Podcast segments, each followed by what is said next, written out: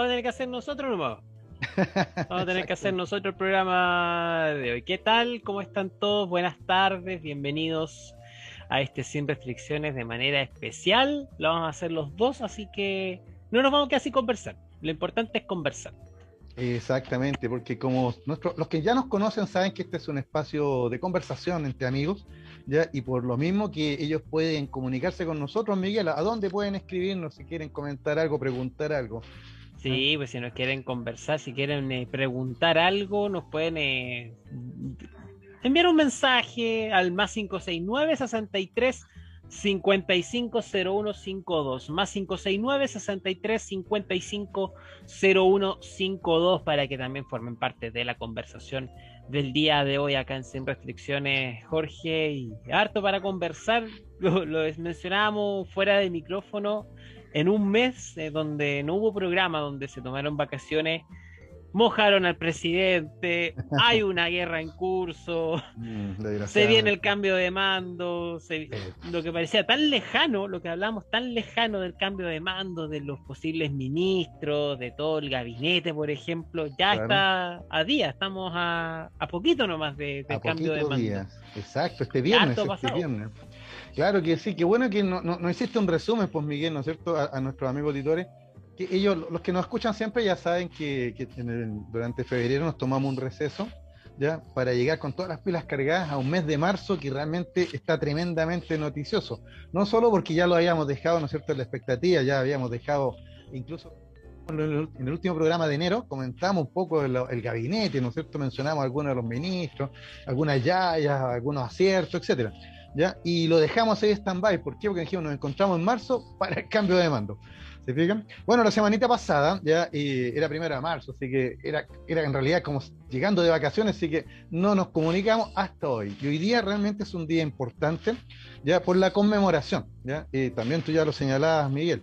Ya, hoy día precisamente muy buen día para empezar sin restricciones, 8 de marzo. Y no empezar cualquier cosa, sino que la sexta temporada, ya, porque desde 2017, ya que con Luis Miguel tenemos este este, más que proyecto, este gustito personal, ¿ya? de reunirnos una vez a la semana, ¿ya? y conversar los temas que a nosotros nos parecen que son interesantes y que esperamos le interesen a ustedes. ¿ya? Eh, y no para pautear ni, ni, orientar, sino que básicamente es simplemente informarse y conversar, ¿ya? Porque en el mundo actual en el que vivimos, Miguel, ¿no es cierto?, con tantas redes sociales, con tanta información, todo, todo es instantáneo, ahora todo está a un clic, ya es importante sentarse un minuto a reflexionar, a conversar, ¿no es cierto? Y, no perder eh, eh, el diálogo, ya que básicamente, como, como su etimología lo dice, ya la conversación entre dos, diálogo, ¿no es cierto? Así que esa, esa es la idea. Y ese eh, es el fin de Sin Restricciones. Y por eso que volvimos ahora en marzo con esta sexta temporada recargado. Yo ya le expliqué que nuestro amigo Luis Miguel se encuentra por motivos laborales, ¿no es cierto? No, no va a estar hoy día, ya, a su pesar, porque él está muy interesado en comentar estos temas. Ya, pero también vamos a mandarle un gran saludo, no solo porque es su día, ¿ya? El día de todas las mujeres, el Día Internacional de la Mujer, ¿ya? Y a Lili Zúñiga, nuestra compañera también, eh, eh, ella es la periodista que nos hace la pauta, con la que conversamos de los temas que, queremos ver para el martes, ¿ya? Y ella también, por motivos personales, hoy día no va a poder estar con nosotros. Así que, pero de todas maneras, aquí con Miguel vamos a tratar de comunicarles, ¿no es cierto?, ya, los temas que hemos elegido para esta sesión. Lili, un gran abrazo, un gran saludo en tu día. Eh, así que, y no solamente a ella, ahora sí, eh, hecha la presentación y la invitación a que nos sigan este año, en esta sexta temporada, que va a estar muy entretenida, nuevo gobierno y un montón de cosas más, ¿no es cierto? Ya, eh, pasamos ahora a lo formal, al número uno en nuestra pauta el saludo sí o sí al Día Internacional de la Mujer.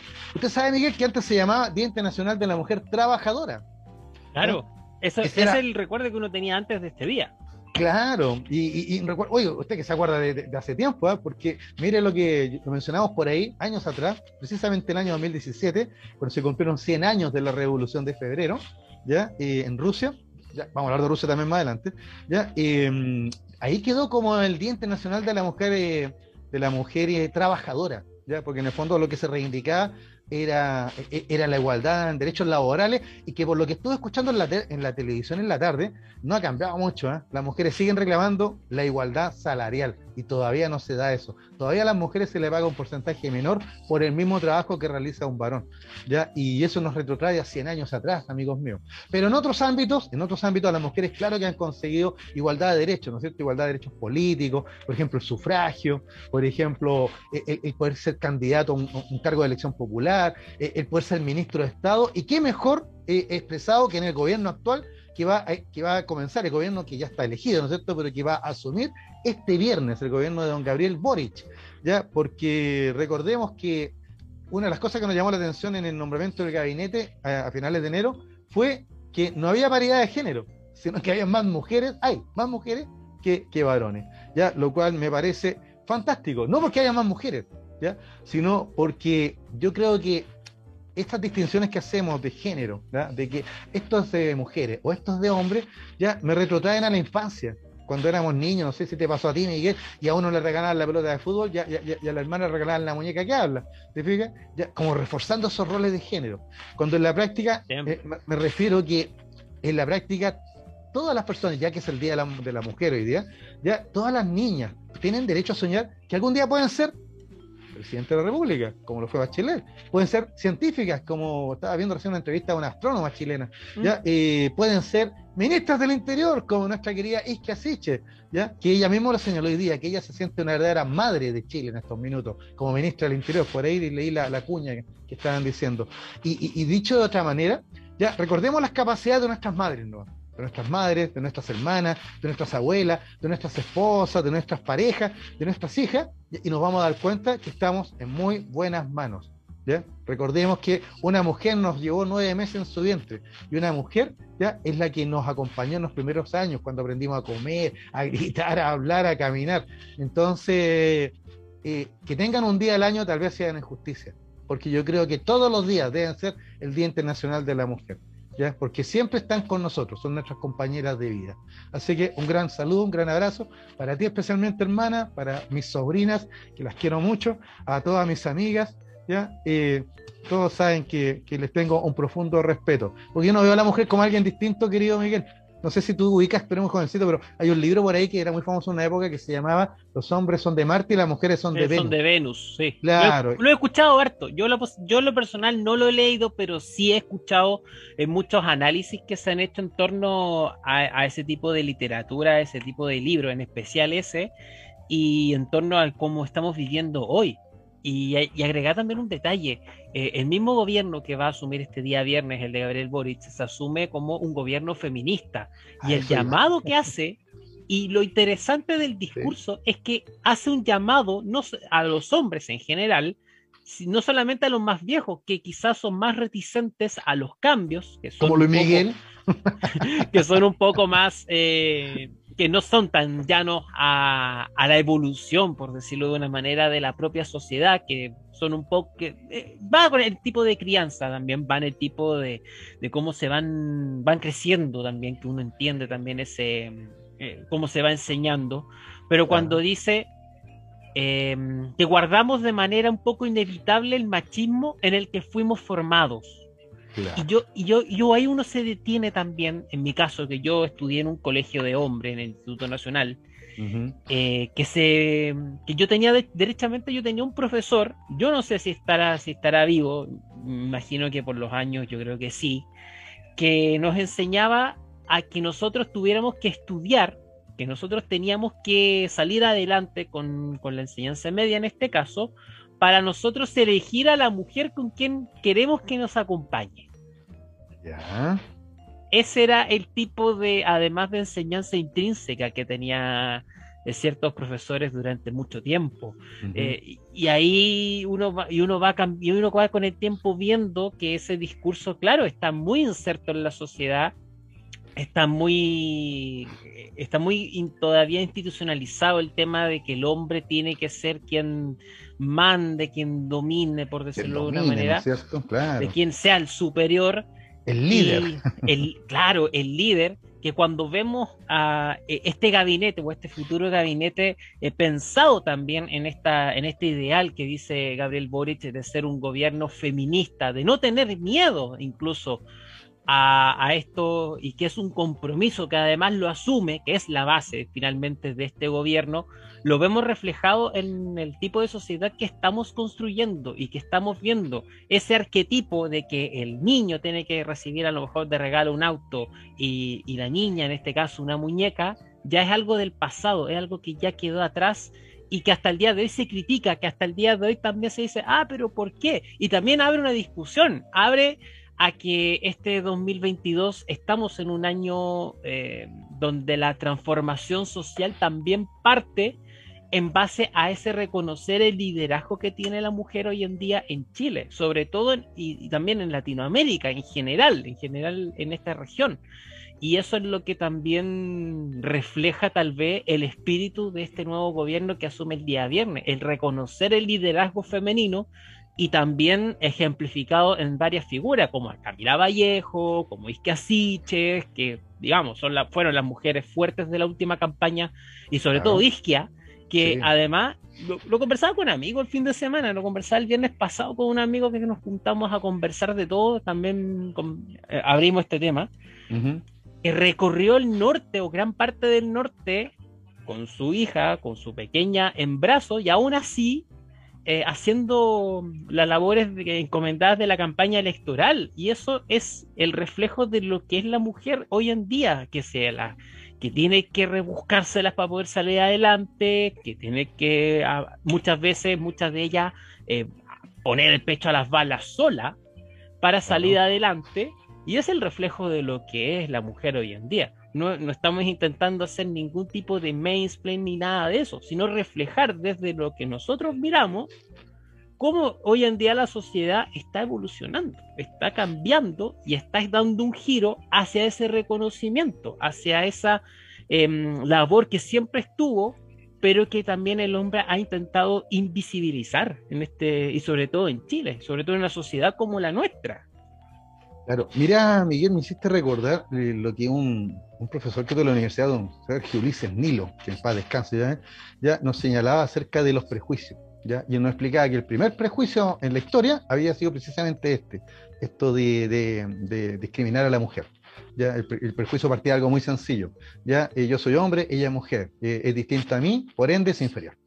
Y a partir de ese prejuicio se van sentando todos los otros prejuicios. Por ejemplo, yo soy chileno, el otro peruano, yo soy, eh, por ende, inferior. Yo soy blanco, el otro negro, por ende, inferior. Entonces, en, la, en, la, en, la diferencia establecemos, ¿no es cierto?, la, la separación. Y, en este caso, la sociedad es patriarcal, imagínate, ah, piensa que en la Biblia le echan la culpa a Eva, ¿ah? Eva fue la que se desobedeció a Dios, entonces por eso ya la, mujer sometida. Ya, pero, pero como tú lo señalaste muy bien, esto es un cambio cultural, y fíjate que lo, quien lo señaló mejor fue precisamente el presidente electo, don Gabriel Boric, aquí tengo la, la, cuña, ¿no es cierto?, del 4 de marzo, ya, en donde en una actividad que se hizo sobre el ingreso del Ministerio de la Mujer y Equidad de Género al comité político del gobierno, ¿Ya? Y el presidente Gabriel Morris eh, señaló lo siguiente, eh, cito aquí esto del mostrador, comillas, dice, no es una respuesta posmoderna a demandas identitarias, sino que estamos hablando de un compromiso que está en la base de nuestro gobierno, refiriéndose a, que define al gobierno como feminista. Yo sé que a muchos tal vez le, le dio urticaria cuando dije, oh, el gobierno feminista, porque tienen tienen como la definición peyorativa de lo que es feminismo. Se imaginan las mm. feminazis, o se imaginan, no sé, pues, gente, el afeminado, como decían antes los más viejos. No, acá se refiere, Boris, básicamente a lo que tú señalas. A un cambio cultural que viene fuerte y que no es de ahora. ¿ya? Por algo estamos conmemorando el, Día Internacional de la Mujer. O sea, recordemos que, claro, han habido por lo menos, mira, yo hasta donde yo sé, por lo menos tres oleadas feministas aunque por lo que estuve leyendo en la tarde, hay, vamos como en la quinta, por lo que leí, pero ahí me pillaron. Yo recuerdo la primera oleada, la sufragista, ¿no es cierto?, la, que buscaba la igualdad de derechos políticos, el derecho al sufragio, al voto, a, candidatearse, etc. ¿ya? Eh, hay películas muy interesantes de esto, que hay una película tal cual, se llama igual, La sufragista, para que la busquen por ahí, es como del 2019, un poquito antes, ¿ya? Eh, está la segunda oleada feminista, la de la década de los 60, ¿no es cierto? Que, cuando se produce, ¿no es cierto? Toda esta revolución juvenil con el rock, con, los movimientos sociales, con la revolución cubana, etcétera, Y, las mujeres ingresan entonces también en esta segunda oleada feminista, y ahí aparece una, obra muy importante, Simón de Beauvoir, el segundo sexo, que vamos a comentar al final, en el último bloque, ¿te fijas? Y, después vienen otras oleadas más, y por eso que yo hablaba de que yo, yo, yo, yo me quedé en la tercera oleada, por la década de los 80, que está muy vinculada a la lucha por los derechos humanos, sobre todo en Chile. ¿ya? Pero en la práctica, en la práctica ya no sé en qué, en qué oleada vamos, pero es innegable el poder femenino. Es innegable. Claro.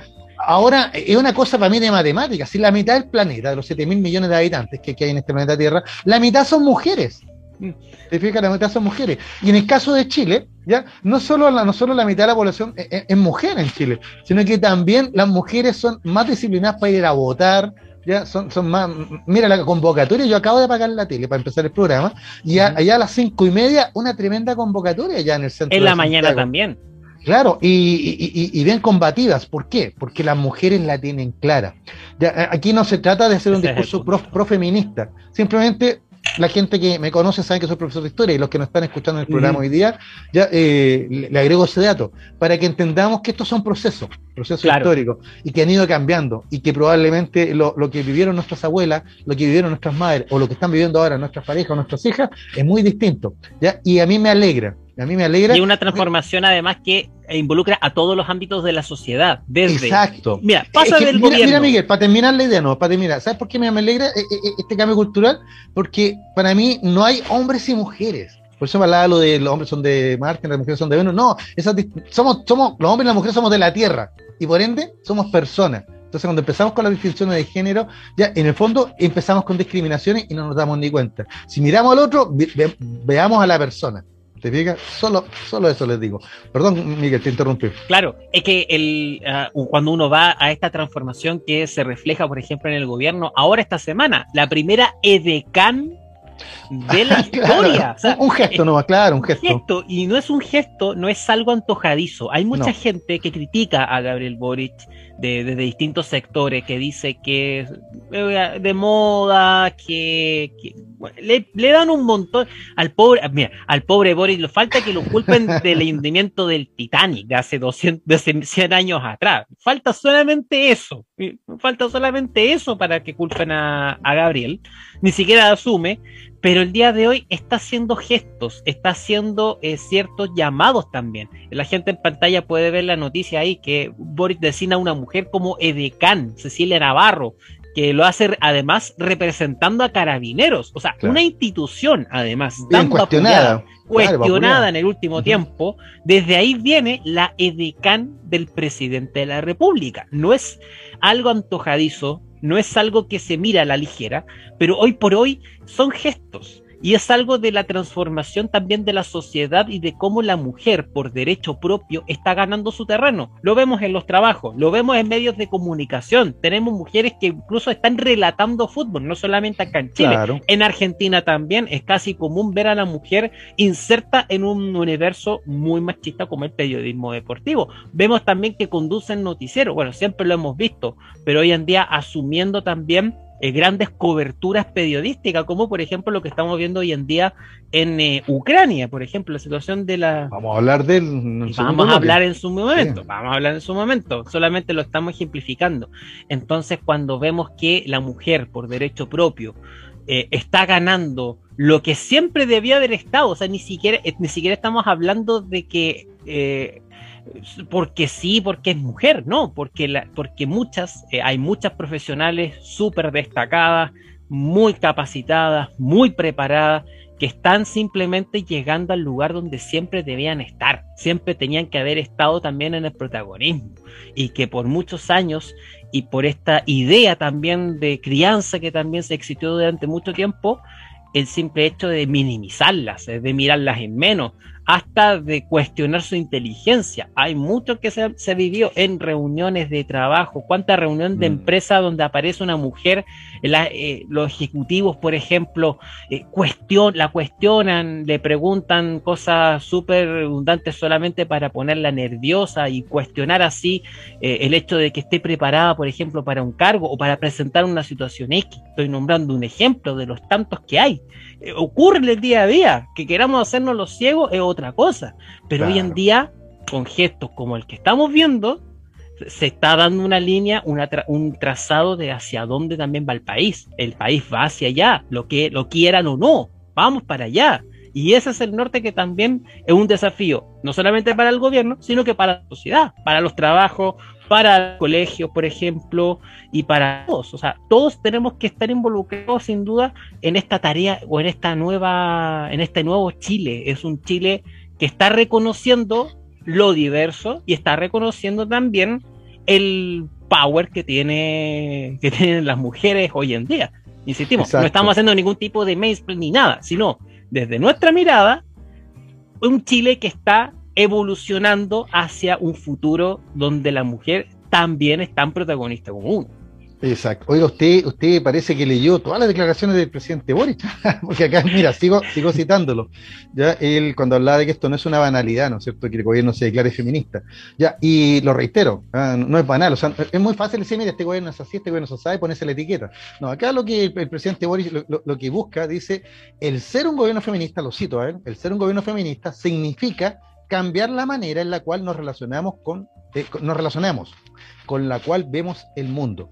Sigo para terminar la, la, idea de él. Dice, les pido particularmente a los hombres, por cierto también a las mujeres, que nos lo tomemos muy en serio, que al final de nuestro gobierno podamos haber colaborado con el cambio cultural que el movimiento feminista ha empujado. Lo que tú estás señalando, o sea, aquí hay un cambio cultural ya esto no es una, etiqueta que se pone el gobierno, sino que es un compromiso que asume, ya y que ha dado señales, gestos, como por ejemplo que hay más ministras que ministros, el 58% del gabinete son mujeres, ya tú hablabas del, gesto de la edecán de carabineros, también gesto a, la propia institución, ¿te fijas? Ya, pero básicamente Boris lo plantea como un compromiso de gobierno. O sea, y también el hecho que a algunos les llamó la atención, ¿eh? lo voy a reiterar, el hecho de llevar el Ministerio de la Mujer al comité político. Incluso hoy día lo, confirmaron, ya va a tener su oficina en la moneda.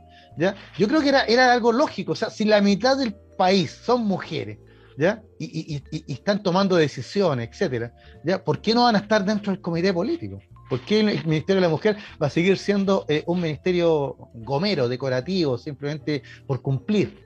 Recordemos que uno de los candidatos en, su programa, eh, eh, uno de los candidatos que perdió, eh, hablaba incluso de eliminar el Ministerio de la Mujer y fortalecer un Ministerio de la Familia. Pero en el fondo eso era tomar a la mujer y nuevamente reasignarla al rol tradicional de madre, ¿no? ¿Te fijas? Sin embargo, el tomar el Ministerio de la Mujer y llevarlo al comité político significa que las mujeres ahora van a estar en la discusión y, y, en las decisiones ¿ya? del gobierno. Y entonces las señales que ha dado el, futuro, el presidente electo, pero futuro presidente de la nación ya este viernes, eh, Gabriel Boris, es muy fuerte. Y para los que les gusta, ¿no es cierto?, la, la, chimuchina, dicen, no, pero en realidad aquí parece que va a gobernar la Irina Caramanos, no se trata de eso. Se trata simplemente de que Boris está consciente del cambio cultural y no quiere quedarse fuera de él.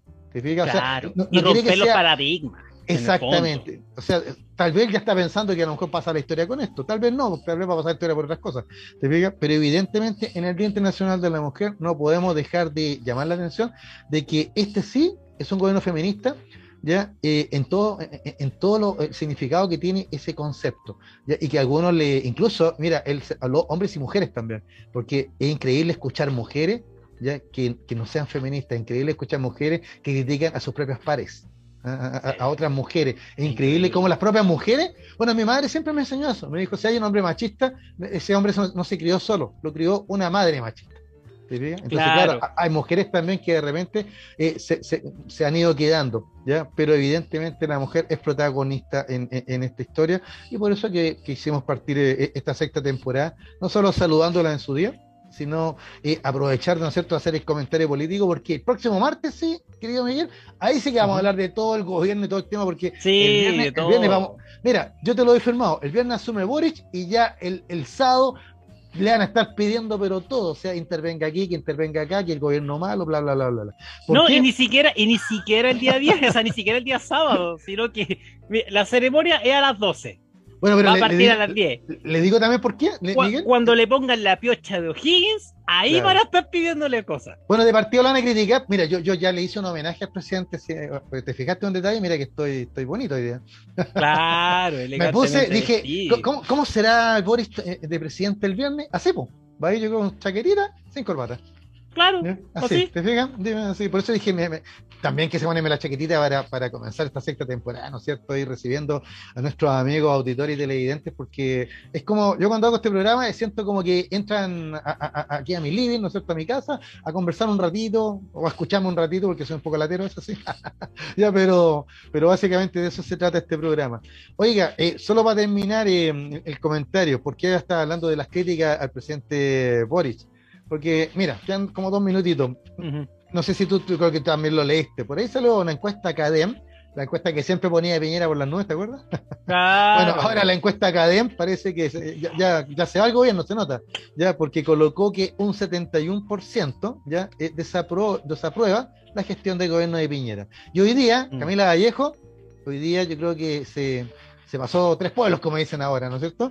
Ya, porque se mandó un comentario que, que tal vez no, como que enrareció el ambiente, ¿ya? al decir que si no era el más malo, probablemente era uno de los más malos de la historia de Chile. Claro, uno de los peores gobiernos. La, cuñita que se mandó, uno de los peores gobiernos. Claro, yo creo que podría haberse mordido la lengua un poquito, ¿eh? haber esperado a, asumir el gobierno el viernes porque, porque esto como que enrarece eh, y, esperamos la réplica, pues la réplica vino de, de Belolio, que inmediatamente dijo, no, que poco menos la historia nos juzgará, o sea, ahora somos malos, ahora somos el peor gobierno. Pero, pero Chile juzgará, dice por ahí. Claro, pero con el tiempo se van a dar cuenta del legado de este gobierno. Yo te voy a, yo te voy a decir que hay un legado ya, ya, en el minuto que nos queda, hay un legado ya.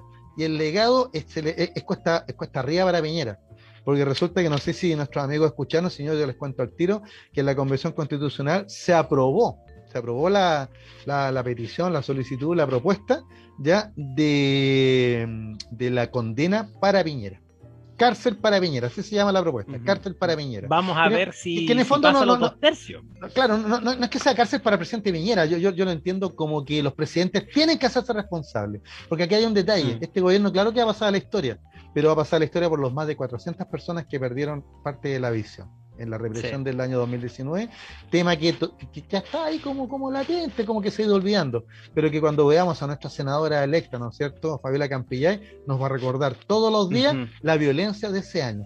¿ya? Violencia que gracias a Dios se encausó en una convención constitucional que es muy criticada, pero que es mejor que una guerra civil, ya, o un conflicto como lo que estamos viendo por la televisión. Y que al final de cuentas está representando a todo. Al final está representando a todo. Mira, aunque la derecha hoy en día lo critique y haga todo para portillar la convención constitucional, es la representación de todos. Y estos somos todos. Esto, esto es Chile.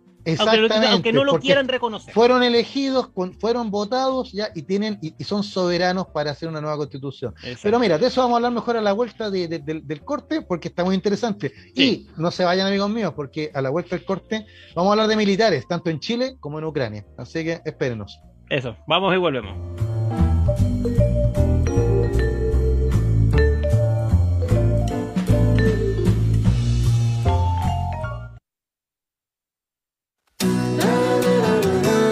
Te vayas. Volvemos después de una breve pausa comercial. Disfruta en la sintonía de la hora. Personaliza tus ideas con Estampados MG. Una excelente alternativa para estampados de poleras, tazones, cojines, delantales y mucho más.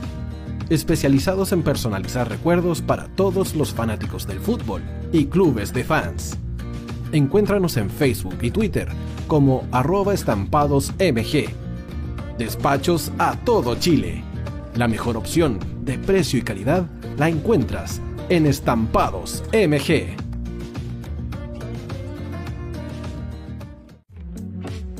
Estudio Jurídico Global Use.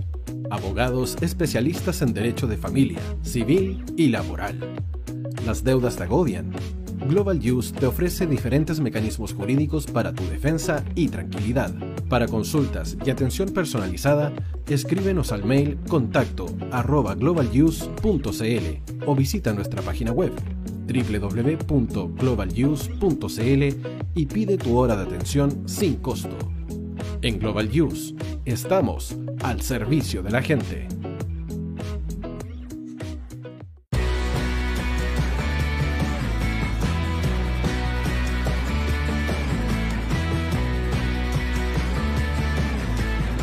Tío hoy te está esperando para programar los mejores temas. Envíanos un WhatsApp al más 569 6355 0152. La música que tú programas suena en la hoy.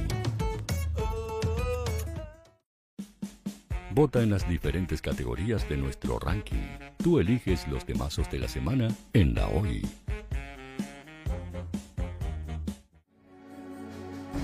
Tu opinión nos interesa. Escríbenos al mail radio o visita nuestras redes sociales. Somos La Hoy, la radio oficial de la fanaticada mundial.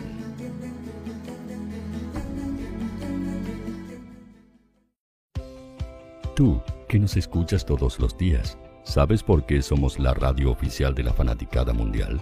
Si no lo sabes, Sube el volumen. Hola tío, aquí Andrew de Argentina. Hola tío, hoy soy Deb. Saludos desde España. Radio Hoy es mi radio. Hola, mi nombre es Eric y los estoy escuchando desde La Habana, Cuba. Hola tío, hoy es un placer estar escuchando a Najo. Os mando un saludo desde Brasil, o como decimos por aquí, un abrazo muy fuerte. Chao. Hola tío, soy Ángela y soy de Puerto Rico. Hola tío, aquí una peruana desde Italia, en sintonía de la radio de la fanaticada mundial con Radio Hoy y el tío Hoy, por supuesto.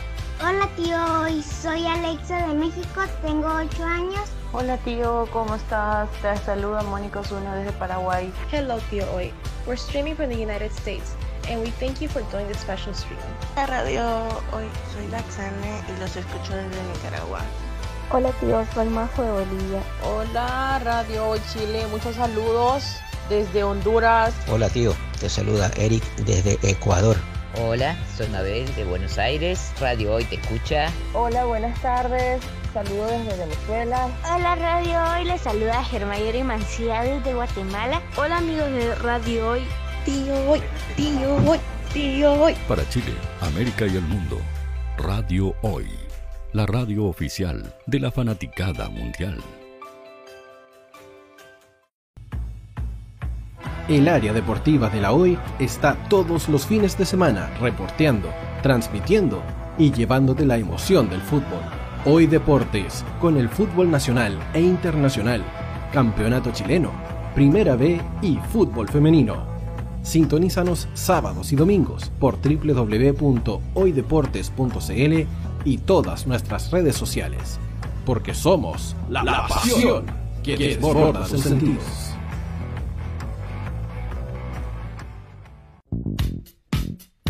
¿Quieres que tu marca llegue a miles de personas? ¿Buscas hacer crecer tu negocio?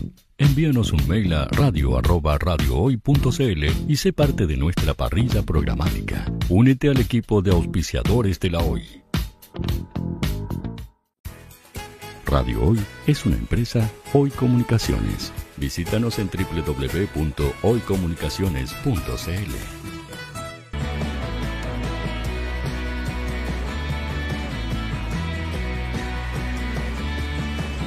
Para Chile, América y el mundo, Radio Hoy, la radio oficial de la fanaticada mundial.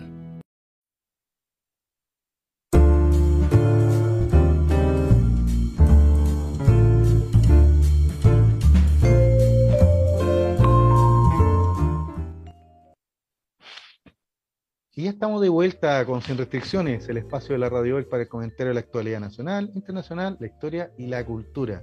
Hoy día les acompaña Jorge Araya. Eh, por supuesto con mi amigo Miguel Gutiérrez, que estamos aquí comentando acerca del Día Internacional de la Mujer. Pero ¿saben, Miguel? Esa es la noticia de hoy día, ¿no es cierto? El Día Internacional de la Mujer y comentamos este, este sesgo feminista, más que sesgo, esta declaración de gobierno feminista ya del futuro presidente eh, Boric y, su gabinete, que es más que paritario, etcétera, etcétera, porque él habla de un cambio cultural y eso es lo que apoyamos, el cambio cultural. Ya aquí no se trata de, apoyar a un, género u otro, ya o ser más macho o menos macho, no, aquí se trata simplemente de que eh, eh, la sociedad va cambiando, va transformándose. Yo siempre pongo el ejemplo de la esclavitud. Ahora sería inmoral y, sería no solo inmoral, todos rechazaríamos si supiéramos que una persona es esclava de otra. ¿Ya? ¿Por qué? Porque pero hace 200 años atrás la esclavitud era algo natural. ¿Te fijas? Pero hay una transformación en la sociedad y eso es lo que uno va viendo a través de del tiempo. ¿Ya? Y, y estas transformaciones no se, no se quedan solo con las mujeres, Miguel, ¿ah? yo te lo adelanté y se lo, adelantamos a nuestros amigos, ya de que vamos a hablar ahora de militares. ¿Por qué? Porque fíjate que acá tengo el 3 de marzo, me entero de la siguiente noticia.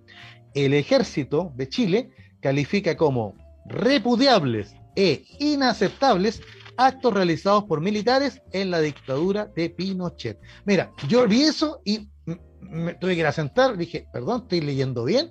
¿Ya, ¿Será? ¿Es el ejército de Chile? ¿Estamos hablando de lo mismo? Porque esto podría ser una declaración de otro país, no sé, ¿te fijas? Y, y lo busqué. Y efectivamente, efectivamente, el excomandante de jefe del ejército, Ricardo Martínez, vamos a hacer un paréntesis brevemente, ¿eh? porque digo excomandante, porque él renunció la semana pasada. Justo cuando presentó su, se presentó, hizo su declaración ahí del estado del ejército, ya él aprovechó de renunciar porque está siendo investigado por la jueza Rutherford, otra gran mujer que se ha enfrentado no a uno, sino a cuatro comandantes en jefe del ejército. Y este es el último, Ricardo Martínez, que también ha sido salpicado por el caso, ¿no es cierto?, de, del uso indebido de recursos fiscales ya digamos, dineros para pasajes, dineros para viáticos, y en el fondo un, un enriquecimiento ilegítimo, porque todo ese dinero viene de todos los chilenos de nuestros impuestos, ya, pero aquí algunos comandantes en jefe y algunos militares de alto grado lo tomaron como una cajita chica propia. Y eso es lo que la jueza Rutherford ha ido investigando, ya, y, ha sido, pero mira, eh, Luis Miguel nos, había comentado que ese era como el gran tema, ya, eh, que, queríamos tomar en algún minuto y, y desarrollarlo bien. El hecho de que como los comandantes en jefe del ejército ya, y no solo el ejército, también se ha visto en la, en la, Fuerza Aérea, en la Armada, y lo vemos en Carabineros con el Paco Gate, ¿no es cierto? Ya se enriquecieron con los recursos de todos los chilenos, ya, y también con los recursos de su propia institución, pasando por encima de, sus subalternos, ya, mm. eh, eh, engañándolo, etcétera. Entonces, ahí las lealtades, yo creo que no, no, tú no puedes ser leal a una persona que, te, que te roba, que te hace eso, ¿te fijas? Pero eso es otro tema que deberíamos abarcar en otro programa. Acá el, el tema es relativo a los derechos humanos, porque don Ricardo Martínez, imputado ahora por la jueza Rata por este tema de enriquecimiento ilícito, ya dejó algo bueno. ¿Y por qué digo algo bueno? Porque dejó un informe, acá tengo la nota de mostrador, ya, donde mm, eh, este informe que aquí voy a, que se llama Reflexión sobre las actuaciones del ejército y sus integrantes en los últimos 50 años y sus efectos en el etos militar. Cuando hablamos de etos nos referimos a, la forma de ser, ¿no es cierto? Lo que, a lo que identifica, lo que caracteriza al militar. De la palabra etos también viene la palabra ética, por ejemplo, o sea, la forma de conducirse. Eh, ¿Cómo se va? Claro, exacto, ¿te fijas? Entonces, este deleto militar. Entonces, acá, este informe, ya que mandó a hacer Ricardo Martínez, ya el documento em, condena, y eso es lo más importante, condena la acción de los militares ¿ya? del ejército en el periodo 1973-1989. Esta condena es muy importante, eh, no solo para mí, o sea, la gente puede pensar, oh, está hablando mm. a, título personal. No, esto es una condena muy importante eh, a título histórico, ¿ah? de, lo, que significa el país, la reconciliación, pero sobre todo la verdad. ¿Ya? No, no, ah, porque ahora que vivimos una época de la posverdad, donde, donde todos creen tener la verdad y inventan las cosas y descalifican al otro, no, la tierra es plana, no, si esto nunca pasó, no, si los ovnis existen, no, si no existen, etcétera. Te fijas, en, este, en este mundo de la posverdad, donde todos creen tener la razón, son importantes estos documentos, porque este, este documento ya es un, fue un trabajo de análisis y discusión, ya que fue realizado por un equipo de profesionales militares bajo la supervisión directa del general Martínez. O sea, esto no lo hizo Germán Martínez, no lo hizo el, Museo de la Memoria, no lo hizo la Comisión Chilena de Derechos Humanos, no lo hizo eh, Human Rights Watch, no, esto lo hizo un, grupo de oficiales altamente calificados del Ejército de Chile, ya en donde realizan el análisis del periodo 73-89, ya y al final condenan determinadas conductas. Y aquí te las voy a ir señalando a, a, nuestros amigos auditores y televidentes. Ya, por ejemplo, pone aquí Caravana de la Muerte, ¿ya? Y esto fue el año 73. Dice, comitiva del ejército que recorrió el país en dictadura y asesinó y hizo desaparecer a opositores, liderada por Sergio Arellano Stark, dice el documento, comillas, uno de los episodios más condenables. Mm. Lo condenan sus propios pares, ¿te fijas? Aquí mmm, podría seguir leyendo, pero no lo voy a alargar. Dice, eh, Acá, mira, voy a leer una parte que es larga, pero téngame paciencia. Dice acá: La comisión de este general, Arellano Stark, se puede describir como una, una, tarea perfectamente planificada desde Santiago, ejecutada mediante un programa idéntico en cada ciudad, con un comportamiento increíblemente indisciplinado de sus integrantes para amedrentar a personal subalterno a las unidades y dar una orientación velada y disfrazada en terreno de cómo se debía proceder con el adversario. Entonces, concluye, en el caso de la caravana de la muerte, acciones del general Arellano fueron absolutamente ajenas y reñidas con un correcto ejemplo de amor a la patria y al ejército. O sea, más claro, ¿quieres que te lo diga? ¿Ya? Después, mira, esto es súper importante, perdonen que siga citando, pero lo encuentro muy relevante, dice aquí comillas, ya calificó este informe ya como vergüenza institucional el asesinato del excomandante en jefe, el general Carlos Prat, también exministro del Interior del expresidente Salvador Allende, y su esposa Sofía Kubert, realizado en 1974 en Buenos Aires, Argentina. Dice, a pesar que fue realizado por un organismo de seguridad que no pertenecía al ejército, la Dirección de Inteligencia Nacional, más conocido como DINA, quienes resultaron condenados por la justicia en su mayoría pertenecían a la institución. O sea, el informe reconoce que aunque fue la DINA, no el ejército, la mayoría de los miembros que llevaron a cabo el acto eran parte del ejército. Por ejemplo, ya eh, el general Contreras. ¿Te fijas? Más adelante eh, habla acá de, mm, de inaceptable, dice, que no se hayan entregado los cuerpos a sus familias en todos los casos para que pudieran ser sepultados según sus creencias. Este aspecto ha sido uno de los más determinantes en las imputaciones que se le hacen al ejército, que hasta el día de hoy tienen los distintos organismos de derechos humanos. ¿Ya? Dice que la dirección de las acciones que estuvo involucrada la Dirección de Inteligencia del Ejército, tiene en su época, merecen el más enérgico repudio. Por ejemplo, hechos que provocaron la muerte del líder sindical Tucapel Jiménez, ocurrida en febrero de 1982, y, el, y del químico Eugenio Berríos en noviembre de 1992. Ya, entre otros ejemplos. Miren, me, he tomado, me he tomado el tiempo, amigos, ya de leer, de leer eh, aquí las citas ¿ya? De, esta noticia que sale aquí en el mostrador, ya, porque encuentro muy relevante que el ejército reconozca, haga un mea culpa, ya, y mm. condene, sobre todo eso, condene ya los actos de violación a los derechos humanos en el periodo 73 ya y 89 ya sea el periodo militar. Y, no, no, y esto no es solo un desmarque. Ahora quiero antes de, darte la palabra Miguel quiero hacer un comentario ya, más que un comentario quiero quiero transmitir el comentario de nuestro amigo ya don Luis Miguel Retamales ya que señaló lo siguiente ya, déjame buscarlo acá, aquí lo tengo. A ver, busquemos, busquemos. Busquemos lo, que es lo que dijo.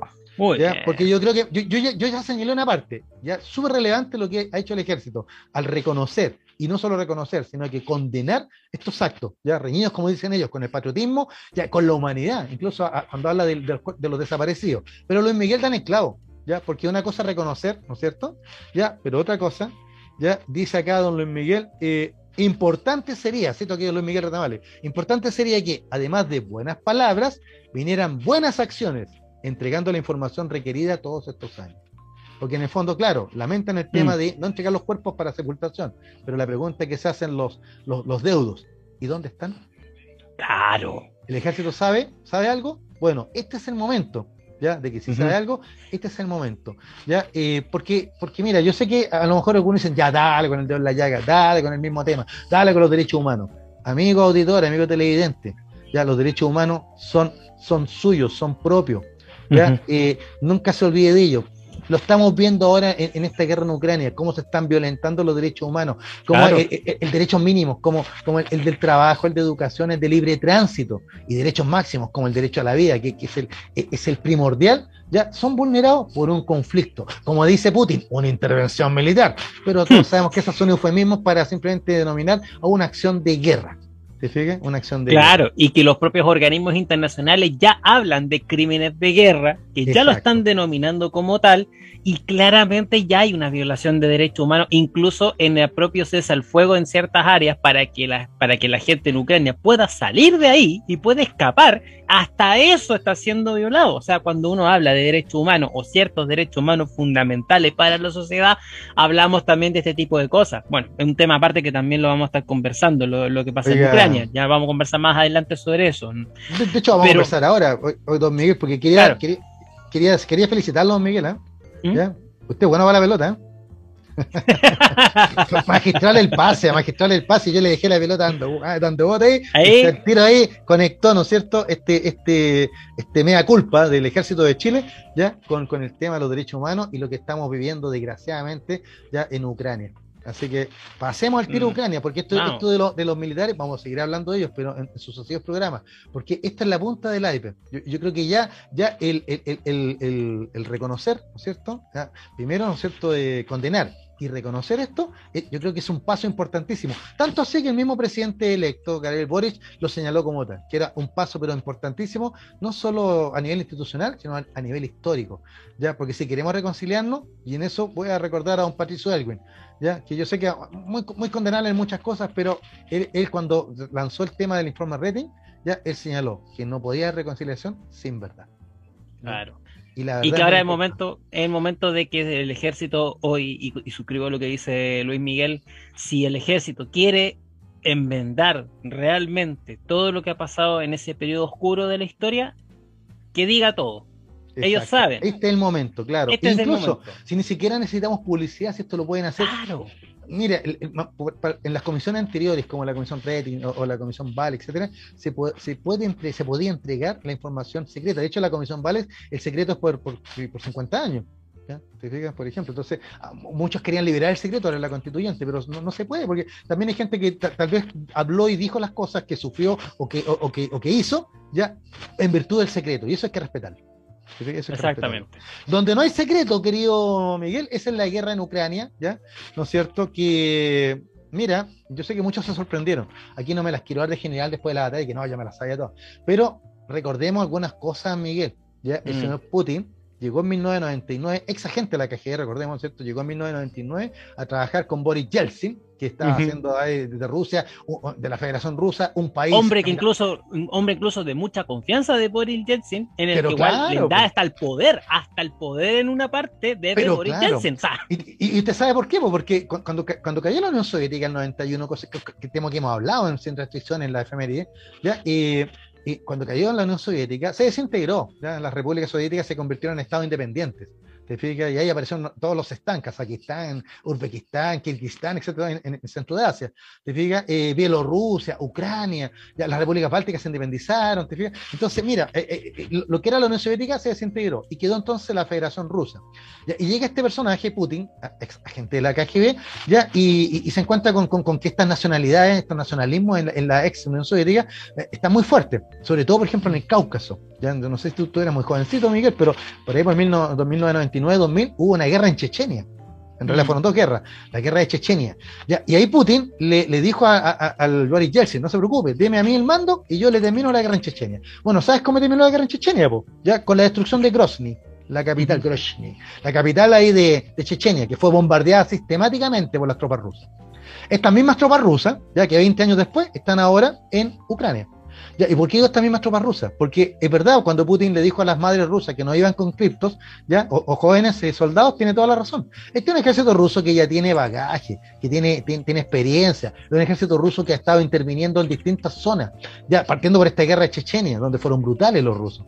Siguen interviniendo en el Cáucaso. Anoche mismo, Miguel, anoche estaba viendo las dos Chevele, un reportaje muy interesante acerca de Georgia, una república que se independizó después de la caída de la Unión Soviética. Ya, eh, Georgia y Azerbaiyán ya que tienen un conflicto ahí milenario, ya porque no son musulmanes, son cristianos ortodoxos, y, y, culturalmente tienen, tienen, un montón de, peleas. pero ¿sabe el detalle? que me llamó la atención que el reportaje hablaba de, de, las patrullas eh, georgianas que van a la frontera porque ven cómo todos los días el ejército ruso va corriendo el límite y se va apropiando de decenas de kilómetros. El mismo ejército ruso que, que está peleando en, en, Ucrania ahora. ¿Te fijas? O sea, mira, eh, eh, aquí, aquí va mi comentario. Ya, no nos sorprendamos por, con Putin. El hombre hace años, no, ahora, hace 20 años, que venía haciendo estas, acciones. Lo que pasa es que nadie se acordó de Georgia, nadie se acordó de, de, Abjasia, nadie se acordó que hace un mes atrás, no, un poco más de un mes atrás, el ejército ruso intervino en Kirguistán. ¿Te fijas? Ya se metieron ahí nomás. O sea, ¿por qué? Porque, porque Putin siente, siente que Rusia es como, como, como el tata ahí, ¿no es cierto? Como, como, el padrino de todas estas repúblicas que todo esto, Claro, quien manda en ese lugar. Claro, y Putin tiene una, una mirada geopolítica súper clara. ¿Ya? Y es reconstituir el poderío ruso. ¿ya? Y yo te voy a contar una anécdota. ¿A ti te gusta el deporte? Obviamente. Era un joven que te gusta y eres colocolino, si mal no recuerdo. Sí. Sí, bien, no Ahí Luis Miguel está calladito, no, no pasa nada. Pero bueno, de estar trabajando. Pero mira, volviendo al tema del deporte, ¿tú te acuerdas de los Juegos Olímpicos de Invierno de Sochi? Por ahí por el 2014, creo que El 2014, sí, lo recuerdo. Claro, ya, me acuerdo que yo con mi, mi, mi, difunta madre, que a ella le encantaba ver la inauguración de los Juegos Olímpicos. Y, nos sentábamos ahí a ver la tele, y, me acuerdo la, inauguración de los Juegos Olímpicos de Sochi, eh, con mi mamá y con mi tía, que le encantaban estas esta, esta, series en la tele, ya, me acuerdo que me llamó la atención, que no habían alusiones a la Unión Soviética, todas las alusiones eran al Imperio Ruso, ya, música de Tchaikovsky, un ballet ruso, ya, que los palacios, ¿has visto los videos de Putin cuando entra, cuando entra al Palacio de Gobierno? con una guardia que está vestida a la usanza zarista, Ah, sí. O sea, o sea Putin, también me gusta. Eh, el águila del, el águila rusa bicéfala, ya te fijas, o sea, Putin ha apelado a todo, a todos los símbolos del imperio ruso. ¿ya? Entonces llegó el minuto en que Putin ya empezó a tirar, ¿no es cierto?, sus lazos y le dijo al mundo, estoy preparado. No sé si tú te acuerdas un año atrás, un poquito más, Miguel, cuando Putin presentó todas sus armas maravillosas, que dijo, ningún país del mundo las tiene. ¿Te acuerdas cómo las presentó? Así como, como, como la fidad de rusa, así, mira, aquí voy a presentar mis armas. ¿Te diga? Nadie tiene esta, yo tengo esta, yo tengo esta otra. Y, uno se pregunta, uno, ¿y por qué hacía eso? Porque Putin ya lo tenía súper claro hace años, pues desde, la, invasión de Chechenia. Desde la, desde la invasión de Chechenia en 1999 hasta nuestros días, Putin tiene una, una, una, idea, una clara idea geopolítica de lo que tiene que hacer Rusia y del rol de Rusia. ¿Ya? ¿Y cuál es el tema? ¿Qué le pisaron los callos? Mira que expresión tan vulgar estoy diciendo. ¿Por mm. qué? porque la OTAN se empezó a expandir hacia el este. Ahora, es lógico que expandiera, ¿sabes por qué? Porque las seis repúblicas bálticas, Lituania, Lituania, Estonia, Polonia, ya vecino incómodo ahí, ya eh, Hungría, la, República Eslovaca, Rumania, quedan demasiado cerca de Rusia, pues. Entonces esos países se lanzaron, Albania incluso, excomunista, se lanzaron a los brazos de la OTAN. ¿Te fijas? ¿Ya? Y ahí el señor Putin vio con malos ojos eso, porque empezó a verse como rodeado por puros aliados de la OTAN ahora. Por eso que Putin no podía aceptar que Ucrania también ingresara no solo a la Unión Europea, porque el siguiente paso era entrar a la OTAN. Entonces, ahí donde Putin, Putin le dijo con todas sus letras, ya hace, hace varios, harto tiempo que Putin estaba diciendo, oye, ustedes no entran a la OTAN, oye, ustedes no entran a la Unión Europea, oye, ustedes están en la órbita rusa, no están en la órbita occidental. ¿Y qué hizo Ucrania en 2014 con el Euromaidan? ¿Ya? ¿Qué hizo Ucrania? Mm. Le dijo a Putin, queremos Occidente, no a Rusia. Claro toda, esa, discusión que hubo el 2014 también con ser pro-ruso o ser pro, pro, ucraniano, pro, ucraniano, claro, eh, deriva en lo que estamos viviendo ahora. si esto nos viene de ahora. Claro, el motivo con el que eh, finalmente Putin hace, además un discurso que lo hace pensando también en horarios más que nada de Occidente, porque el discurso que da Vladimir Putin fue casi 6 de la mañana horario ruso, casi 5 de la mañana de Ucrania yo no estoy justificando la agresión de Putin. Simplemente le, quiero hacer ver a, nuestro amigo auditor y televidente, les quiero hacer notar de que esto no es una sorpresa. Un contexto que ya venía dado. Claro, que hay un contexto que venía dado y que Putin en realidad no sabía, no había ocultado nada. Putin siempre demostró que era un hijo de, Satán. ¿Qué querés que te diga? claro. el, tema, el, tema, que nunca fue explícito en, en su plan, nunca lo dijo, por ejemplo. Yo creo. Yo creo Siempre fue muy solapado, creo, para mí fue muy solapado lo que hizo Putin no, no fue tan solapado. Mira, a mí se me estaba olvidando, se me estaba quedando bajo la manga aquí, eh, la intervención rusa en Siria, que no fue nada de solapado y bombardeo a civil y todo. O sea, esto que está viendo Ucrania ya lo vimos en Siria. ¿Te fijas? Entonces, mm. lo, que pasa es que Obama trató de contener a Putin. ¿Te fijas? Ya. Después, eh, el Donald Trump quiso ser amigo de Putin. Pues, Como dijo Donald Trump, si hubiera estado yo de presidente, no pasa esto. Pues. Somos súper amigos. ¿Te fijas? Ya, ahí, mm. ahí, se mueve mucha plata, no sé, ¿te fijas? Ya, pero, pero está John Biden y Putin dijo, bueno, Biden es un anciano, no, no, no, es, no es contendor para mí. ¿Te fijas? Y, estiró el elástico. Estiró el elástico y, atacó a Ucrania, ¿ya? Y, en una medida así como defensiva, o sea, Ucrania no a la OTAN. y, viene y golpea a Ucrania. Ya, lo que le pasa a Putin es que no se dio cuenta, creo que ahí, no sé si hizo el cálculo, yo creo que sí, ya, que con esto, si la OTAN está medio ahí, a medio morir saltando con, con, con, Donald Trump, ya, y si Europa estaba ahí como tratando de, de, de, de, abonarse con Putin, no sé si se puede ser amigo de Putin, como el presidente Macron de Francia, que habla con él por teléfono y todo, ya, ahí Putin todo lo que había acumulado en estos 20 años y todo, todo, todo ese, ese caudal diplomático lo perdió en el minuto de la invasión. Exactamente. Y ahora, no está importando nada. Ahora es todos, todos contra Rusia. Y por eso que Putin, cuando se vio todos contra Rusia, Putin fue súper claro. Dijo, bueno, armo mi equipo nuclear entonces y me preparo. ¿Ya? Claro. Y te, y, te, cuento que acá tengo la lista, pues tengo la lista de los enemigos de Rusia. La lista negra de Rusia. me, da, me, da, mucha, me da mucha risa porque es casi como símil de lo que hacía Pablo Escobar cuando anotaba en su libreta los enemigos y después arreglaba cuentas Putin manda a hacer esta suerte de lista para, yo creo que después se la va, después se las va a cobrar a, cada uno. cada uno le va a cobrar lo que corresponde. Tal vez. Mira, contemos a nuestro amigo auditorio, aquí tengo la lista. Bueno, evidentemente que encabeza la lista Estados Unidos. Era que no, ¿ya? Claro, pierde una. y hoy día Estados Unidos sigue apretando el cuello a Rusia. Hoy día tiró las sanciones más duras contra el petróleo, el carbón y el gas ruso ahora Estados Unidos le, dijo, a Europa que, ellos, ellos podían mantenerse tal vez al margen de esto, pero Estados Unidos va con todo. Claro, y ahora dos empresas más se suman a quienes se suspenden operaciones, se suman McDonald's y Starbucks. Se quedaron sin hamburguesas los rusos. Y sin café, se quedaron sin café. ¿tú sabes que, eh, McDonald's fue la primera que se fue a instalar a Moscú desde cuando cayó el comunismo. Yo, tengo una foto notable de eso. Bueno, mira, Canadá. primero en reírse. Claro, Canadá está en la lista de enemigos de Rusia, Estados de, Estados de la Unión Europea, dice, el Reino Unido, ¿ya? Eh, hoy incluido las Islas Vírgenes Británicas y Gibraltar, mira, mira, Ucrania, por supuesto, Ucrania, Montenegro, mira, pues, Montenegro ahí en los Balcanes, Suiza, por todo que le bloqueó las cuentas, ya Suiza que siempre ha sido neutral desde el siglo XVII que Suiza es un país neutral, ¿Te fijas? Ya desde los acuerdos ahí de Utrecht Rasta, ahí no es siglo XVIII. ¿Te fijas? Si, usa neutral, bueno, aquí es parte de, los enemigos de, de, Putin. Albania, la ex comunista, ¿ya? Ah, Andorra, mira Andorra, mira. Un, principado que queda en los Pirineos, que dicen que es muy lindo. Islandia, bueno, ahí bases de la OTAN. Liechtenstein, ya debe ser por el tema económico. Mónaco, le, cerraban el casino a Putin. Noruega se quedó sin salmón. San Marino, oye, pero San Marino es tan lindo. ¿Cómo, ¿Cómo lo pone enemigo San Marino, la República? ¿Tú sabes? No, y no hace la República antigua del mundo. Macedonia del Norte, Japón, bueno, aliado a Estados Unidos, Corea del Sur, obviamente también, Australia, de todas maneras en el Pacífico, Micronesia, qué culpa tienen todas esas islas, Nueva Zelanda, que voy a agregar un dato, Nueva Zelanda fue el primer, país del mundo en darle voto a las mujeres, ya que estamos hablando de eso hace un ratito. Singapur, ¿ya? Eh, y Taiwán, ya que eso será como, como darle un gesto a China, no sé, aunque los chinos son muy bien derechos, los chinos no van a hacer nada con Taiwán porque no son lesos. pues. No, los chinos van a, van a, esperar, aunque sea siglos, pero van a esperar que Taiwán vuelva solita. Bueno, esa es la lista. Ahora te cuento una anécdota, aunque diríamos no comerciales ya, pero te a contar una anécdota, Miguel. Ah, bueno, a ver, a ver, a ver, esto me interesa. Eh, Chile, va, va, Chile va a entrar en la lista también de enemigos de Rusia. ¿Sabes cuándo? Cuando Putin, cuando Putin se entere que la Fuerza Aérea de Chile dejó afuera a Rusia de la FIDAE de este año, pues. ¿Qué cree que le diga? Oh, oye, no, no, es menor en todo caso lo de la, lo de la FIDAE, ¿eh? Ah, no, no, o sea, la FIDE es una, feria de armas, evidentemente. Claro, los, rusos, pero... los rusos venden harta armas, ese es su gran negocio. Sí, pues sí, el gran negocio de Rusia hoy en día pero, son las armas. Pero, ¿Y cuántas armas no, no, habrá vendido en su minuto a Ucrania también? De, de hecho, te, te, cuento una anécdota que también estuve leyendo por ahí que, que, muchas de las armas que le vendió Rusia a Ucrania eran puros desechos del Pacto de Varsovia. Eh. Así que desde el año 91. Así que eh, yo valoro el valor de los ucranianos y también, ¿sabes lo que valoro?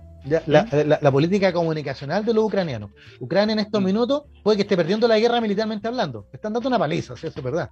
¿ya? Pero comunicacionalmente gana la guerra Ucrania. ¿En qué sentido? Ucrania es el agredido. Ucrania eh, con, el apoyo de toda Europa. Ucrania tiene las empatías de medio mundo. Ucrania consiguió que hasta China, que al principio había apoyado a Putin, ahora China como que se hace leso, así como que se distancia mm. un poco de Putin. ¿Te fijas? Como que no me no, no, no, es mi guerra, eso no es mi guerra. ¿Te fijas? Claro. Y Ucrania, hoy día, y, te tengo aquí la noticia también, es la que informa de la guerra, porque Rusia no nos está informando de la guerra. Yo tengo aquí el canal Sputnik de Rusia y salen unos videos bonitos de flores, de folclore, etcétera, pero no de la mm. guerra, ¿te fijas? No, y, es, curioso también, un canal muy crítico del gobierno de Putin tuvo que cerrar transmisiones precisamente porque hay restricciones y con un abierto llamado de no a la guerra, algo que a lo mejor no se va a ver en la televisión estatal, en la televisión estatal, ni en el resto de televisoras rusas. Pero Ucrania, mira, para antes de irnos comerciales, mm. eh, el, último corte, le cuento que eh, la Fuerza Armada de Ucrania, eh, hoy día, no de ayer esta noticia, cifraron en 11.000 los soldados rusos muertos desde que comenzó la ofensiva el 24 de febrero. Y también declararon haber destruido 290 tanques, 46 aviones y 68 helicópteros. También dice que han neutralizado 999 sistemas de artillería rusa y 454 embarcaciones de distinto tipo en el Mar Negro. O sea, esto es lo que publica Ucrania. Ahora, esto puede que sea mentira, pueden, ser cifras infladas. Pero, ¿por qué lo publica Ucrania? Porque esto no solo genera más simpatía, sino que te muestra que eh, Rusia te está costando la guerra.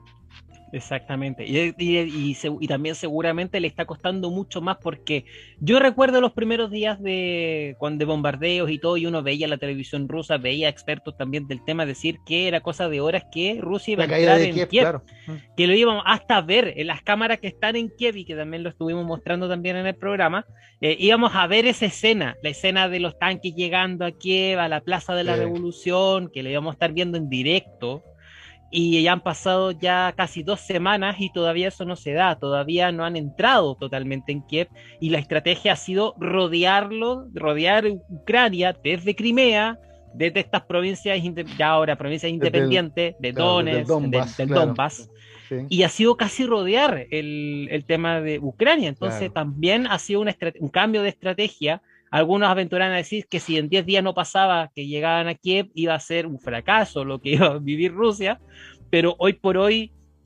este conflicto que ha escalado. Es cosa de ver las televisiones ucranianas. Muchos de los canales tienen en este momento transmisión en YouTube. Uno puede buscar la televisión ucraniana y, la, y puede ver la cobertura que, han tenido. Ver eh, muchas veces lo. Y me, he puesto a ver los Facebook de los canales ucranianos, principalmente uno que se llama eh, Ucrania 24, traducido obviamente al, español. Y es, mucho, y es muy de. y ha tomado un nacionalismo muy muy ferviente en esta guerra, de las publicaciones, el tono con que escriben cada uno de, de los temas que van publicando también en su sitio web, los GC incluso de la eh, de las transmisiones también son muy decidoras del momento en que están viviendo y del eh, vete invasor, tal por cual, obviamente con, con garabatos también eh, explícito en pantalla, y mucho de mostrar también esa, esos comillas trofeos de guerra que es destruir los tanques rusos. demostrarlo, demostrarlo en televisión. Entonces, es decir, y también viene un, al levantar la moral también. Es, mucho, es muy propio de la guerra. Exacto. Oye, Miguel, ¿qué te parece si, hacemos una pausa en la guerra, una tregua?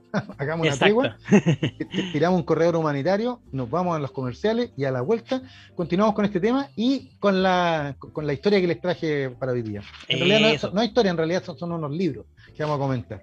Así que eh, nos vamos a, un corte y espérenos, porque hay mucho más de, de Ucrania y el Día de la Mujer. Espérenos cinco minutos y volvemos. No te vayas. Volvemos después de una breve pausa comercial. Disfruta en la sintonía de la hora. Personaliza tus ideas con Estampados MG. Una excelente alternativa para estampados de poleras, tazones, cojines, delantales y mucho más. Especializados en personalizar recuerdos para todos los fanáticos del fútbol y clubes de fans. Encuéntranos en Facebook y Twitter como arroba estampadosmg. Despachos a todo Chile. La mejor opción de precio y calidad la encuentras en Estampados MG.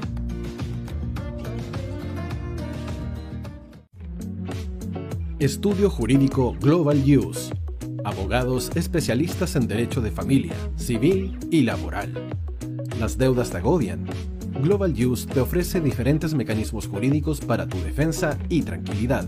Para consultas y atención personalizada, escríbenos al mail contacto arroba o visita nuestra página web www.globaluse.cl y pide tu hora de atención sin costo. En Global Use, estamos al servicio de la gente.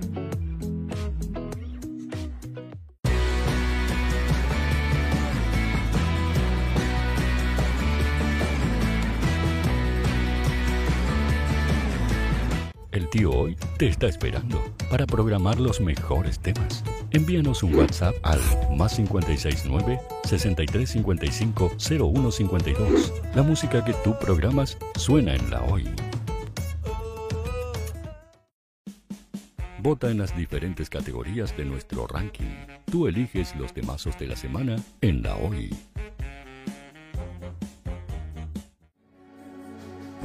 Tu opinión nos interesa. Escríbenos al mail radio o visita nuestras redes sociales. Somos La Hoy, la radio oficial de la fanaticada mundial.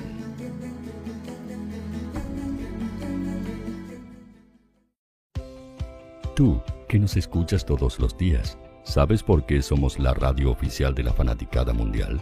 Si no lo sabes, Sube el volumen. Hola tío, aquí Andrew de Argentina. Hola tío, hoy soy Deb. Saludos desde España. Radio Hoy es mi radio. Hola, mi nombre es Eric y los estoy escuchando desde La Habana, Cuba. Hola tío, hoy es un placer estar escuchando a Najo.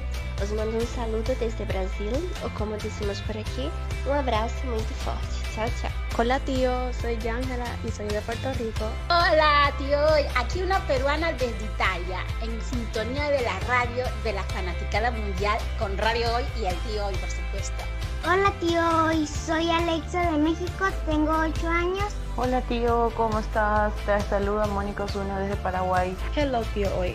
We're streaming from the United States and we thank you for doing this special stream. La radio hoy soy Laxane y los escucho desde Nicaragua. Hola tío, soy Majo de Bolivia. Hola Radio Hoy Chile, muchos saludos desde Honduras. Hola tío, te saluda Eric desde Ecuador.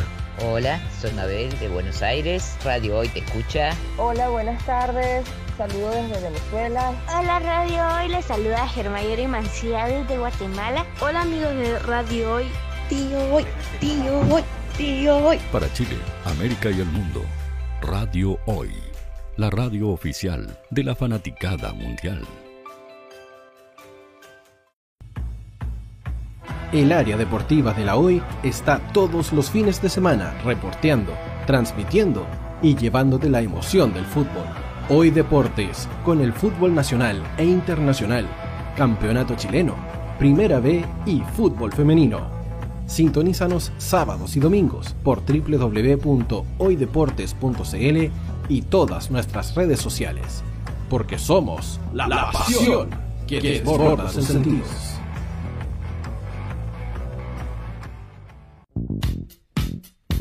¿Quieres que tu marca llegue a miles de personas? ¿Buscas hacer crecer tu negocio? Envíanos un mail a radio y sé parte de nuestra parrilla programática. Únete al equipo de auspiciadores de la Hoy. Radio Hoy es una empresa Hoy Comunicaciones. Visítanos en www.hoycomunicaciones.cl.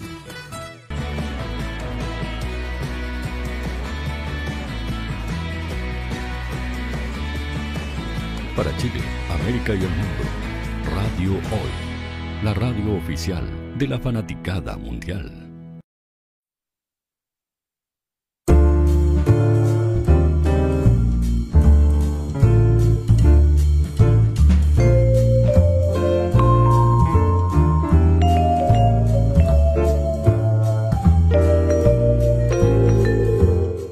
Estamos de vuelta con Sin Restricciones, el espacio de la radio hoy para comentar la actualidad nacional, internacional, la historia y la cultura. Eh, ya se dio cuenta, amigo auditor, amigo televidente, que hemos hablado de lo nacional, ¿ya? hemos tirado varias ideas ahí, ya eh, hemos hablado de lo internacional, no podíamos, ¿no es cierto?, ignorar a Ucrania, pero en honor a la verdad, ¿no es cierto, Miguel? Lo estábamos comentando fuera del aire. Ya, Ucrania no es el único conflicto. Lo que pasa es que la relevancia que tiene por los actores que están ahí, ¿no es cierto? Los, gigantes, Rusia, Estados Unidos, la OTAN, etcétera, nos hace eh, temer un poquito por una configuración más grande, ¿no es cierto? Más, más, más, terrible, más nuclear incluso. Ya eso mm. nos da un poquito de, ansiedad, de angustia. Uno que es más viejito, ahí yo no viví la crisis del 62, ya, pero uno la ha estudiado, ha leído hacer la crisis de los misiles en Cuba y fue un momento que estuvo más cerca de una guerra termonuclear y algunos piensan que estas, estas bravatas de Putin puede que no sean solo bravatas, sino que a lo mejor el tipo está realmente loco. ¿Qué quiere que le diga? Pero bueno, ya eh, recordemos que aparte de eso hay guerra en el Yemen, hay, hay golpes de Estado en África, ya mm. lleva un año la Junta Militar en Myanmar con violaciones de derechos humanos todos los días, ¿para qué hablar de lo que pasa en Nicaragua, Venezuela, Cuba? O sea, eh, eh, hablando del barrio nomás, ¿no es cierto? Claro, hablando de cerquita de al lado. ¿Para qué decir también, para qué hablar también lo, lo que pasa en Palestina? ¿Para qué decir? bueno, lo de Palestina. Cosas todos los días. Hemos hablado, pero latamente, del, del, tema de Palestina, Israel, etcétera, en, en, en sucesivos programas de Sin Restricciones. O sea, vivimos en un mundo de conflicto. La naturaleza humana es bélica, es violenta y brutal, ¿ya? Pero, pero no por eso deja de ser humana. ¿Te fijas? Y, lo he visto, incluso el otro día una amiga que, le gusta mucho los animalitos me compartió un video de ahí de los ucranianos huyendo de la guerra, ya, pero con su gato, con su perro, con su hámster, o sea, uno mm. dice, bueno, estos son inocentes. Yo pensaba en los animales del zoológico y vi, un, una noticia en Deutsche Welle, ahí salió una vez noticia que hablaban de, del drama de los animales en Kiev, ya, pero de los del zoológico. Y con esto del bloqueo ruso y de, la guerra, los animales no, no, no, han podido ser alimentados. O sea, de repente no olvidamos de que, claro, vemos muchos refugiados, mucho, mucha gente arrancando, los niños, los ancianos, pensamos siempre en ellos, pero también no olvidamos de los otros inocentes de la guerra, ya que son en este caso los animales, que no tienen bando, no son prorrusos ni, ni pro-ucranianos, no saben mm. que es la OTAN, simplemente existen, ¿ya? Existen. Yo me acuerdo del tiro de los animales por, por Chernobyl, querido Miguel, porque años mm. atrás nos tocó hablar de, de Chernóbil, ya en una de las tantas efemérides, ¿ya? y ahí yo, yo no, no conté la historia del, del, accidente, porque para eso está la serie de HBO, te la recomiendo, ¿no es cierto? Muy buena. Sino que eh, nos dimos cuenta con Luis Miguel ahí que en Chernóbil, ya, producto de, de, que los seres humanos dejaron la, el lugar y se fueron de ahí, ya volvió la flora y fauna a la zona. Volvieron los bisontes europeos, volvieron los lobos, volvieron los ciervos, volvieron los, eh, otros tipos de plantas, árboles, etcétera, o sea, los bosques de abedules. O sea, pese a la contaminación radioactiva, la naturaleza tomó posesión de Chernóbil de, nuevo. Ante la ausencia humana. Bueno, ahora volvieron los humanos, pues están los rusos. ¿Qué quiere que le diga? De estar entretenido cazando animales. O sea, la brutalidad humana no tiene límite, pero al mismo tiempo, la humanidad, la humanidad siempre, siempre tiene esperanza. Y eso es lo que, quiero dejar como mensaje, porque de esta guerra, desgraciadamente, vamos a seguir hablando más, pues, amigos míos. Un datito, dos datitos que te dije, Miguel, que quería dar. Un datito es un, documental de 2015 que está en Netflix, véanlo, ya es notablemente aleccionador, ya, y ahí se dan cuenta que Plaza Dignidad acá, aquí realmente no pasó nada en Chile, gracias a Dios. Ya gracias a Dios los chilenos somos más, más ciudadanos para nuestras cosas. Porque yo vi este documental, Winter on Fire, Ucrania, ya que cuenta todo lo de la, lo de la plaza, todo el movimiento de Euromaidan ahí en la plaza, ya, y, cómo hicieron cara de gobierno, y cómo se lanzaron a, Occidente, y, y, todo un movimiento pero increíble, pero la represión y la brutalidad, y también el nacionalismo feroz ahí, ¿te fijas? O sea, todo queda muy, bien, muy bien mostrado en este documental, que vale la pena volver a verlo, ya, eh, para, para entender la génesis de, de este conflicto en Ucrania. ¿ya? Y por otra parte, les voy a recomendar una película ya que pero esta película está en Prime Amazon Video. ¿Ya? Eh, uy, se me perdió. ¿Dónde la tenía? Uy, se me perdió mi película. Uy, no. Bueno, pero la, película. Atrapemos. Sí, bueno, no, relajado. La película se llama La batalla de Cutri, de Cruti, Cruti, perdón. Cruti, con un H entre medio. La batalla de Cruti, ahí en Prime Amazon Video. Ya, la batalla de Cruti es una batalla que fue en, en el año 2019, perdón, 1919, en plena guerra civil rusa en plena guerra, ya la batalla cuenta que nos cuenta la historia de Ucrania independiente. Cuando se produce la revolución rusa en 1917, eh, Ucrania declara su independencia y forma un gobierno en Kiev. ¿ya? Y la película nos cuenta la defensa de Kiev ante el ataque bolchevique. ¿ya? Como viene un tren desde Moscú con las fuerzas bolcheviques y cómo los ucranianos se organizan para defender Kiev. ¿ya? Eh, bueno, no los voy a espolear. Vean la película. ¿ya? Al final nomás de la película sale una mujer ucraniana del ejército de Ucrania diciendo, ¿ya? A los héroes de Cruti no volverán a caer. ¿Te fijas? O sea, puro nacionalismo. Ya, la película es de 2019. O sea, justo al centenario, al centenario de esta batalla de Cruti, una batalla cruenta entre las fuerzas ucranianas contra los bolcheviques, ya, eh, también, bueno, apelando a la emotividad, pues apelando a lo que ha hecho Zelensky. ¿Qué ha hecho el presidente de Ucrania, Zelensky? Ha apelado a lo que le queda, al resto, es decir, a la historia, al nacionalismo, ya, a defender básicamente, cuando uno defiende en una guerra, cuando dicen tienes que defender a tu patria, en realidad no estás defendiendo a tu patria, estás defendiendo a tu mujer, a tus hijos, a tus padres y las tumbas de ellos, si que no están todas vivos. No, y con, y con nivel de discurso y también de producción casi de, de Winston Churchill también. Bueno, pero si Zelensky, era, Zelensky e, era actor, pues tenía un programa en la televisión, o sea, el tipo se maneja con las comunicaciones. Sabe, claro. Rusia, Rusia está paleando a los ucranianos militarmente, porque eh, eh, por mucho coraje y mucho patriotismo que tengan los civiles ucranianos, que les valoro eso, no pueden encontrar un ejército ruso que viene probado de la guerra chechenia. O sea, estos rusos son veteranos, están acostumbrados al desastre. Ya, saben, ya. Son bebedores de vodka y usan la Kalishnikov como, si fuera una pistola para ellos. Pero, pero la, guerra, la guerra informativa la está ganando Ucrania. ¿Por qué? Porque Ucrania eh, tiene, tiene, la simpatía de todo el mundo. Es, es, el David contra Goliat. ¿Te fijas? Y yo sé que la, parte económica le va a afectar a Rusia, ya le está afectando, ¿ya? Pero Rusia lo ha vivido esto antes. Cuando estaba el gobierno bolchevique, cuando estaba la Unión Soviética, Rusia estaba aislada del resto del mundo económicamente hablando. ¿ya? Y, mira, mira lo que surgió, pues, el Imperio Soviético. Así que Putin, aunque tenga que hacer morir de hambre a los rusos, va a aguantar. Porque él tiene clarísimo, geopolíticamente hablando, sus objetivos. ¿ya? Y, y la guerra es parte nomás de los medios. La guerra no es el fin como muchos creen. La guerra simplemente es la extensión de la diplomacia, lo decían los ministros de Luis XIV. Ya, eh, eh, de hecho, eso decían los cañones de Luis XIV, ¿eh? estaba grabado encima del cañón, decía la última razón de los reyes. Mm. Pero. Bien lo sabemos. Así que ahora nuestro tema, ¿no es cierto?, es la.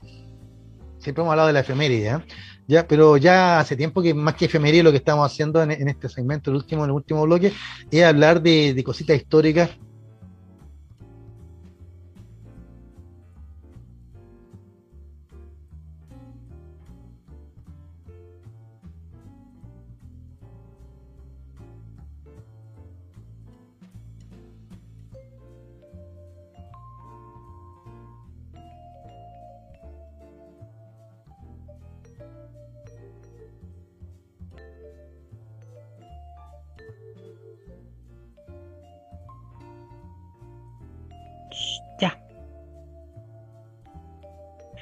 Ahí sí estamos eh, de vuelta aquí con, sin restricciones. Nuestras disculpas, tuvimos una caída en el, en el Zoom.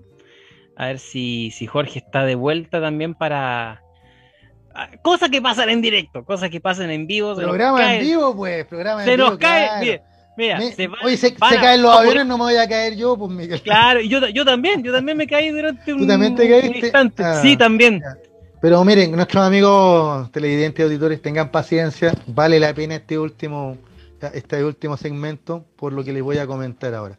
Bueno, yo hablaba de grandes mujeres chilenas, la lista es larga, Luisa Díaz, Ernestina Pérez, ya Gladys Marín, que hemos hablado de ella el año, el año, atrás creo que hablamos de, o el año pasado hablamos de, de Gladys Marín, bueno, Michelle Bachelet, Gabriela Mistral, la lista es larga, o sea, Chile ha sido prolífico en grandes mujeres, ¿qué quiere que le diga? Exactamente. Margot Dual, de piloto de guerra, etcétera. Ya, pero ya que hoy día es el Día Internacional de la Mujer, Día Internacional, ya, yo quisiera ir un poquito más allá y me encontré, ahí, yo soy viejito, ah, por eso veo en Facebook cosas todavía, nada de Instagram ni TikTok, no, o sea, Facebook, ahí me encontré, ya con una página muy bonita que es Filosofía, ¿ya? Así se llama la página, Filosofía y Compañía. ¿ya? Y aquí habla de 10 libros clave de la filosofía feminista. Por supuesto que en virtud del tiempo no vamos a hablar de los 10, ¿ya? Pero yo quise seleccionar algunos para para que los conozcamos, para que nuestros amigos más recalcitrantes, cavernícolas que tengo por ahí, sí, los quiero mucho, pero son medios cavernícolas para sus cosas, se den el tiempito de leer un poquito esto, pues, ¿ah? y, para que conozcan que esto no es un invento, como dicen por ahí algunos, algunas personas, que esto del feminismo es un invento de la izquierda, ¿no es cierto?, para subvertir el orden natural de las cosas. No, no, no, no, no. no. ¿Alguna, alguna aventura en de que es financiado por, por ciertos personajes? Por Soros, no, claro, por Soros, George Soros, no, en la mañana lo tuve que escuchar de alguien y la verdad es que yo quería quería dar vuelta a toda la mesa del escritorio con el computador porque ya era oh. demasiado lo que estaba escuchando. Claro, ¿cómo se llama este, eh, nuestro amigo Bill Gates también? Por lo mejor Bill claro, Bill Gates. ¿Te fijas? Pero mira, por eso me, gustó este, e, e, esta, esta página porque aquí aparecen 10 libros, pero selecciono algunos no, solo para, que, para, para hacer un breve comentario. El primero es de una, una ciudadana francesa llamada Olympe de Gouges. Ya, doña Olimpia de Gouges, ya, ella vivió entre 1748 y 1793. Murió durante la Revolución Francesa. ¿Y sabes por qué murió? Porque los jacobinos le cortaron la cabeza por haber publicado la Declaración de los Derechos de la Mujer y de la Ciudadana. Cuando en 1789 la, Asamblea Nacional Constituyente Francesa, en plena revolución, lanzó el famoso manifiesto de la Declaración Universal de Derechos del Hombre y el Ciudadano, ya todos quedaron felices porque eh, se estaban reconociendo derechos para todos los, para todo el mundo. Ah, pero Olimpia dijo, no, pues, están hablando del hombre y el ciudadano, y las mujeres no, no somos tampoco, no somos ciudadanas. Entonces ella lanzó esta declaración. ¿Te fijas?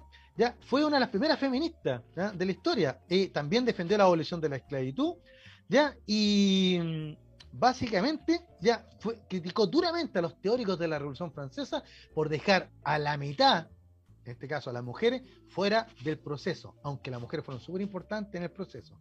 ¿Te fijas? Ella pidió derechos universales, no solo para los varones, sino también para las mujeres. Por eso perdió su cabeza. ¿Te fijas? Bueno, en realidad le cortaba la cabeza porque ella provenía de la nobleza.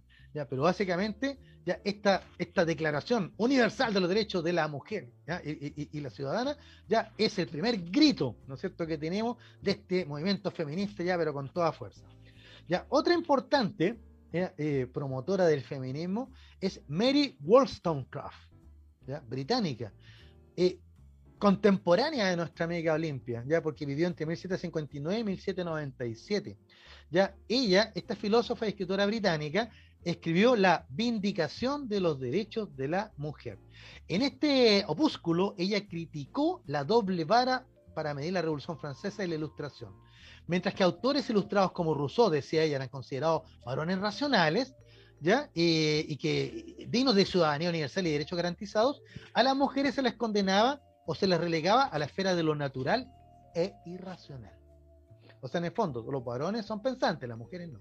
Entonces aquí aparece nuestra filósofa británica Mary Wollstonecraft diciendo, no, pues, vindicación, se, refiere que ella reivindica, ¿no es cierto? Dice, no, pues las mujeres también tenemos derechos. Entonces, ella, aquí doy el, resumen, estableció las bases de la filosofía feminista y del feminismo de la igualdad. Y junto con Olimpia de Gouges es considerada las madres, casi digo los padres, las madres del feminismo ¿ah? en lo político y moral. ¿Te fijas? Así que ahí tenemos ya a dos pioneras importantísimas. Pero hay una pionera ¿ya? que es de nuestro, de nuestro hemisferio, es de América. ¿Te fijas? Doña Flora Tristán. ¿ya? las mujeres que estén escuchando este programa probablemente las conocen, ¿eh? ¿Ya? pero yo mm. por eso quería, que, quería eh, eh, remarcar. Doña Flora Tristán nació en 1803, ¿ya? era hija legítima, era de ascendencia peruana, ¿ya? era hija legítima de un aristócrata, ¿ya? y murió en 1844. Mira qué jóvenes morían estas mujeres. ¿eh? Bueno, la maternidad también ya, que afectaba mm. en, ese, tiempo. ¿ya? Eh, la mala alimentación, etcétera. ¿ya? Pero cuando ella tenía cinco años, su familia cayó en la pobreza. ¿ya? Y entonces ella, ah, desde muy joven, comenzó una lucha para que la familia paterna la reconociera como tal. ¿Te fijas? ¿No? Como, ah, y, y, y, poder entonces, ¿no es cierto?, eh, tener también acceso a los bienes de su padre. ¿Te fijas? Claro. Se casó muy jovencita y sufrió violencia de su marido. Tema que hasta el día de hoy tenemos, la violencia intrafamiliar, ¿no es cierto? el día de hoy. Claro, ¿ya? Así que, para terminar, ¿qué hizo ella? Ella salió del país, se fue a Europa y comenzó una serie de, viajes que, que al final tradujo en un libro que se llamó Peregrinaciones de una paria donde ella narra, ¿no es cierto?, toda, esta vicisitud de su vida, toda e, e, el ser hija legítima, el ser pobre, el ser una mujer golpeada, ¿te fijas? E, el, ser segregada, solo por ser mujeres, ¿te fijas? Claro. ¿Ya? Entonces, pero sin embargo, mira, sin embargo, ella comenzó a generar un pensamiento político, ¿ya? Marcado por la reivindicación de los derechos de las mujeres trabajadoras, ¿te fijas? Y creó la frase, trabajadoras del mundo, unidos todos creían que esa frase era de Marx o de Engels. No, amigos míos. La frase trabajadores del mundo, únanse, ¿ah? es de nuestra amiga Flora Tristán. ¿Ya? Y Marx se la tomó, se la, se la, se la ¿te fijas? ¿Ya? En el manifiesto comunista. Porque fíjate, yo dije, ella muere en 1844, el manifiesto comunista es de 1848. O sea, Marx y Engels conocieron el pensamiento de Flora Tristán. Exacto. Conocieron su escrito. Así que fue pionera de la filosofía feminista socialista y defendió el protagonismo de las mujeres en las transformaciones históricas y políticas. O sea, Flora Tristán fue la que le dijo a las mujeres, ustedes también son actores en este escenario del mundo, a luchar por sus derechos, ya, a luchar porque somos trabajadoras. ¿Te fijas? Criticó el liberalismo burgués, ¿ya? y porque no, no tomaba en cuenta las reivindicaciones de las mujeres trabajadoras. Y también exigió el fin de la violencia hacia las mujeres y el derecho al divorcio Oye, 1844, ¿adelantá su época? Absolutamente. ¿Qué quieres que te diga?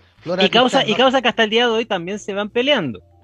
Exactamente, o sea, Flora Tristán estaría, estaría ahí a las cinco y media empezaron a juntarse ahí en el centro las mujeres. Así que ahí estaría doña Flora Tristán ahí arengando a las mujeres. Mujeres del mundo, trabajadoras, únanse pues. ¿Te fijas? Y aquí tengo otras más, pero mira, quería llegar a, la segunda.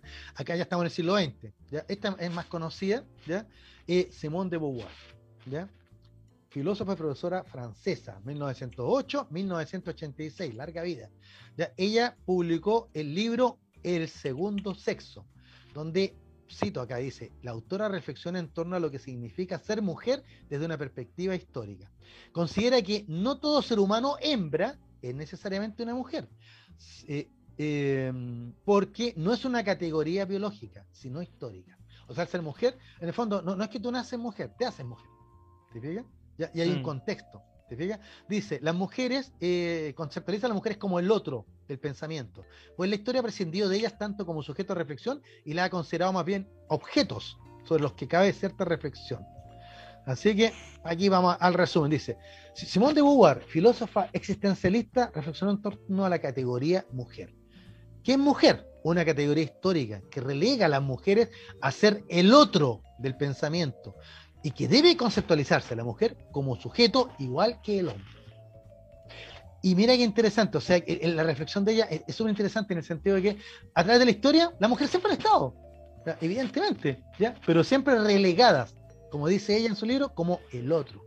¿Te fijas? Sometidas, dominadas, eh, em, invisibilizadas, etcétera. ¿Te fijas? O asumiendo roles que el hombre le parecen bien. Como hoy día leí por ahí una noticia de que un sacerdote llamaba a celebrar hoy día, en el Día Internacional de la Mujer, a la mujer más grande de todas. ¿Te adivina cuál es? La Virgen María. Pero claro, pero el estereotipo de la Virgen María es de la mujer sufriente. Ya ve que torturan a su hijo, matan a su hijo, persiguen a los seguidores de su hijo y ella lo sufre, lo sufre. Tiene que sufrir callada. Exacto, ¿no te fijas? O sea, eh, no, pues María, María, y, yo soy muy respetuoso porque el culto mariano es muy fuerte, muy importante, ya eh, eh, a nivel mundial, no es precisamente ya un modelo de mujer que va, que lucha y reivindica sus derechos. Si María hubiese sido reivindicadora, agarra a Jesús y predica con él y lo salva de la cruz y habrían hecho, no sé, un, tremendo movimiento. No, ella simplemente soportó estoicamente los designios de Dios. Eh, esta mujer es muy interesante, Angela Davis, ¿ya? Eh, activista, escritora estadounidense, nieta de esclavos eh, negros y que sufrió la segregación en Alabama, ¿ya? su estado natal. Ya nació en 1944. Ella publicó un libro llamado Mujeres, Raza y Clase. ¿ya? Y ella en su libro defiende un feminismo antirracista y de clase, que, cuentan, que tenga en cuenta las diferentes opresiones y la explotación capitalista. O sea, básicamente lo que ella agregó fue el tema racial. El tema de que siempre cuando se hablaba, ¿no es de la, de la sujeción de la mujer o los derechos de la mujer, estábamos pensando en mujeres blancas, ya sufragistas británicas, no sé, pues chilenas eh, en esta parte del mundo, el derecho al voto en Nueva Zelanda, pero la mujer negra, sobre todo en Estados Unidos, era invisibilizada. ¿Por qué? Por su pasado esclavo. O sea, no solamente eh, era segregada por ser mujer, sino por ser negra. Y más encima por su origen, ya no sé, en este caso, de esclavitud. Entonces, e, e, ella eh, hace esa crítica y dice, oye, no, pues, si vamos a ser feministas, seamos feministas en todo ámbito. Dejemos atrás el tema racial, el tema de clase, ya, y, y, llevamos todo contra una sociedad capitalista que explota no solo a los trabajadores, sino que a las mujeres. ¿Se fijan? Angela Davis. ¿Ya? Em, ¿Cómo estamos? Nos queda poquito tiempo, sí, voy a buscar una, una más aquí para, para, para, para una más moderna, mira. Ah, a ver. Mira, esta, es bastante moderna. Dice Ecofeminismo para otro mundo posible. Alicia Puleo. Alicia Puleo es una filósofa española nacida en 1952. Mira, así que anda por ahí, ¿no es cierto? Así que Alicia Puleo lo que defiende ella en su texto es un ecofeminismo que pueda dar respuesta a la crisis ambiental y a los diferentes tipos de opresiones al mismo tiempo. Ya dice que las mujeres pueden ser protagonistas de la transformación social. ¿Se fijan? Así que, mire, hay muchas más, hay muchas más, son todas muy interesantes. Yo lo que quise en este último segmento fue simplemente eh, reconocer que el feminismo no es un invento, ¿ya? De la izquierda, mucho menos. Ni financiado por Soros, ni por gente X. sino que el feminismo ya eh, eh, es, todo un proceso ya filosófico, político, mm. cultural, social, ¿no es cierto? Ya que tiene larga data. Yo partí con la Revolución Francesa, pero podría haberme ido más atrás, porque incluso hay, hay escritoras feministas en la Edad Media. Hay, hay escritoras, no feministas, pero, pero podríamos hablar incluso del feminismo, desde Safo de Lesbos, la famosa poetisa griega, ¿ya? del siglo V, ahí antes de Cristo. ¿ya? Y, así podríamos seguir. Yo mencioné a la Virgen María por el tema este de, este caballero, pero también entre la martirología cristiana, también tenemos a, muchas mártires, muchas mujeres ¿ya? Eh, cristianas que perfectamente cabrían ¿ya? en el en el rol feminista, en defensa. ¿Y por qué feminista? Porque cuando yo hablo de feminismo me refiero básicamente a la defensa de los derechos y de la igualdad de las mujeres. Así que no, no, no caigamos en, la caricatura de la feminacia y esas cosas. Eso dejémoselo a, Ah, ya que hablé de feminacia, dejemos a los Kaiser y compañía, o los amarillos y compañía, y a toda esa gente que, no quiere, que no quiere las transformaciones y los cambios porque no los entienden. Y cuando no entienden las cosas, se asustan. Por eso yo invito a mis amigos a leer, a informarse, ya a verificar las fuentes. Cuando nos manden cosas, cuando leamos cosas en internet, veamos bien cuál es la fuente para que no caigamos en las fake news. Porque de eso se trata este programa, una conversación acerca de los temas ¿ya? Eh, para, que, para que podamos eso, seguir dialogando. Oye, Miguel, te agradezco que me acompañara en este primer programa de la, de la sexta temporada. Un gran abrazo a las mujeres, un gran abrazo, un gran saludo a todos y especialmente a nuestro amigo editor y televidente que nos han acompañado hoy día. Y los esperamos el próximo martes a las 18 horas aquí en la señal de la radio hoy. Soy Jorge Araya y ha sido un gusto tenerlos en, y, o sea, acompañarlo en esta conversación eh, conmigo. En acompañarlo en su programa. Exacto. Hasta la próxima semana. Gracias por acompañarnos en su programa. Así que será hasta la próxima semana. Que estén bien. Y, uy, la otra semana, cambio de mando. Full cambio, de, mando. Así que. Tema. Gran tema para la otra semana. Cuídense, que estén bien.